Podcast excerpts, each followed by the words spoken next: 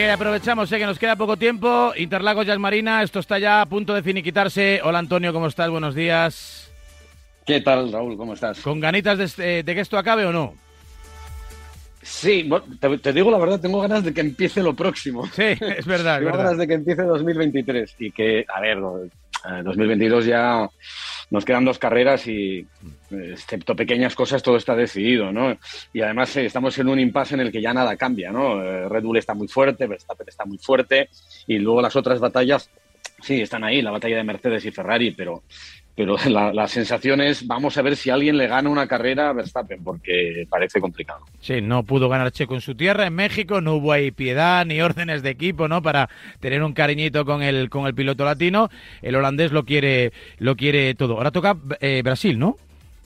Sí, en Brasil este fin de semana, con el fin de semana de formato de, de- de sesión sprint, es decir, que tendremos esa mini carrera, que nadie quiere llamarlo carrera porque, porque no quieren hacer daño a lo que es el domingo, pero que siempre es un formato donde se puede puntuar dos veces, donde la puedes pifiar en esa sprint y, y salir muy atrás el domingo, por eso nadie arriesga, y que, bueno, va a ser eh, pues ese toque especial que, que quizá le dé algo de pimienta, ¿no? Pero vamos, que en cualquier caso el favorito sigue siendo el mismo, ¿no? Y, y que estoy convencido que tiene metido en la cabeza Verstappen que va a ganarlo todo para conseguir el mayor porcentaje de victorias en una temporada de la historia, que es lo que ya empezamos a medir porcentajes, Eso porque el número de, de- de victorias es otra historia. Eso seguro. Y Alonso rezando, cruzando los dedos, no tocando madera, buscando todo tipo de buena suerte, de conjura para que el Alpine no se rompa y pueda pelear, eh, bueno, pues por pleno derecho por los puntos, que era lo que venía haciendo, ¿no? Habitualmente.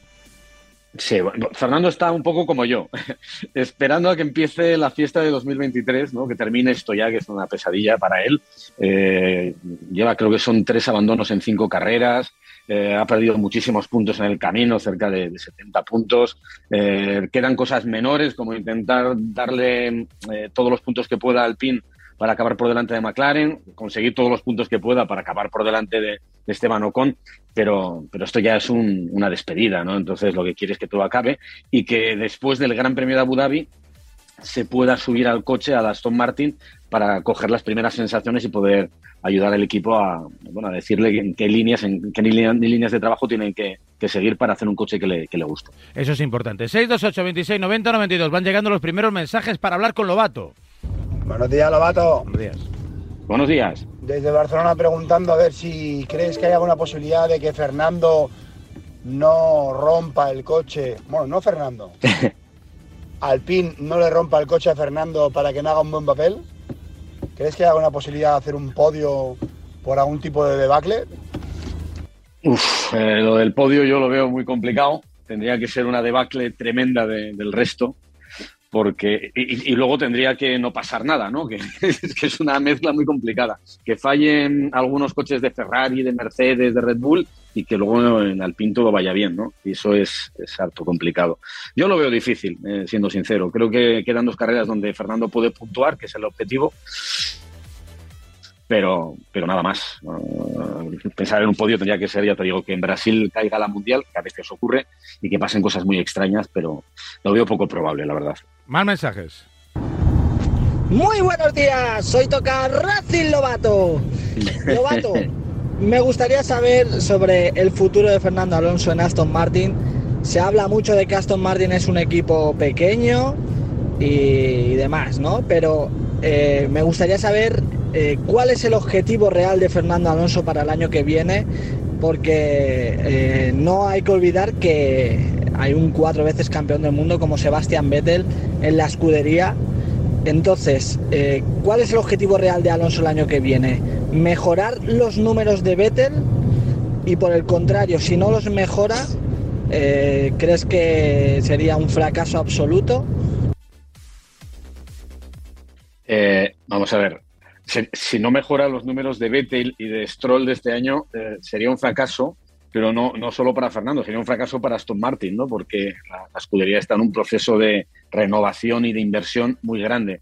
Eh, yo creo que el objetivo de Fernando es, eh, es, es muy simple, ¿no? no se puede cuantificar poniéndole un objetivo. de, quiero podios, quiero entrar en las victorias, quiero luchar por el Mundial. Porque él sabe que eso no, no, no va a ser posible. Y si es posible luchar por un podio, será porque ocurrirán cosas extrañas en una carrera, porque Aston Martin no va a estar para luchar por podios el año que viene. Eso lo, tenemos que tener claro. Él, eh, el objetivo que se marcar es conseguir el máximo. Eh, y si el, el coche está para ser décimo o para ser noveno, él intentará ser octavo o séptimo. Y esa es la realidad. ¿Hasta dónde puede llevar Aston Martin el desarrollo del coche? Pues lo veremos. Eh, eh, escuché el otro día a Luca Dimeo, que como sabéis es el consejero delegado del grupo Renault, que decía que el objetivo para Alpine eh, de ganar carreras y de luchar por el Mundial está en 2026. Alpine, que es ahora mismo el cuarto, quinto equipo de la categoría. Aston Martin está luchando por ser séptimo, sexto. O sea, imaginaros dónde tienen que estar los objetivos de, Aston Martin, que además están en fase de, fabricación, están construyendo el túnel de viento, están construyendo la fábrica, todavía no la han terminado, están contratando gente. Esto va a ser para largo, esto no va a ser para el año que viene. Con lo cual, los objetivos hay que tomárselos con cautela.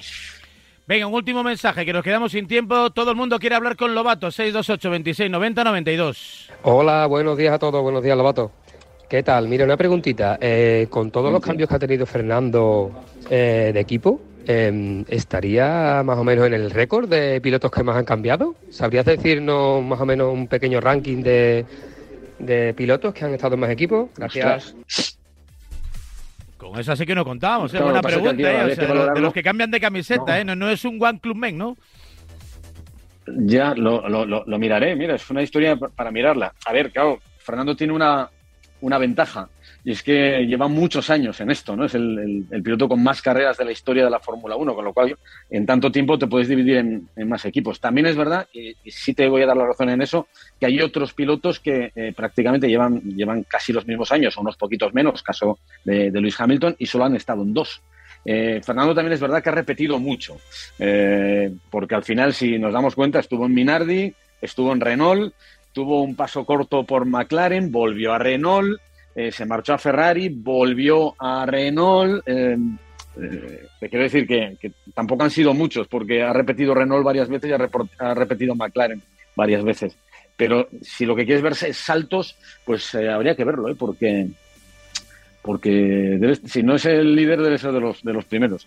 Pero no, no es el dato ahora mismo tendría que confirmarlo. No sobre todo por eso que dices no lleva una carrera realmente duradera y le ha dado tiempo no aparte de que alguna de las escuderías que ha que ha vestido, que ha defendido, bueno, pues alguna incluso ha, ha desaparecido o ha conservado, digamos, su nombre, su nombre administrativo, por decirlo de alguna manera, eh, pero ha ido cambiando de patrocinio, de, de, motorización y demás, y a veces, bueno, pues pues eh, pues tenemos un poco esa sensación de que, de que ha ido cambiando evidentemente de colores. Sí, porque en realidad son cuatro equipos eh, que, y Aston Martin será el quinto.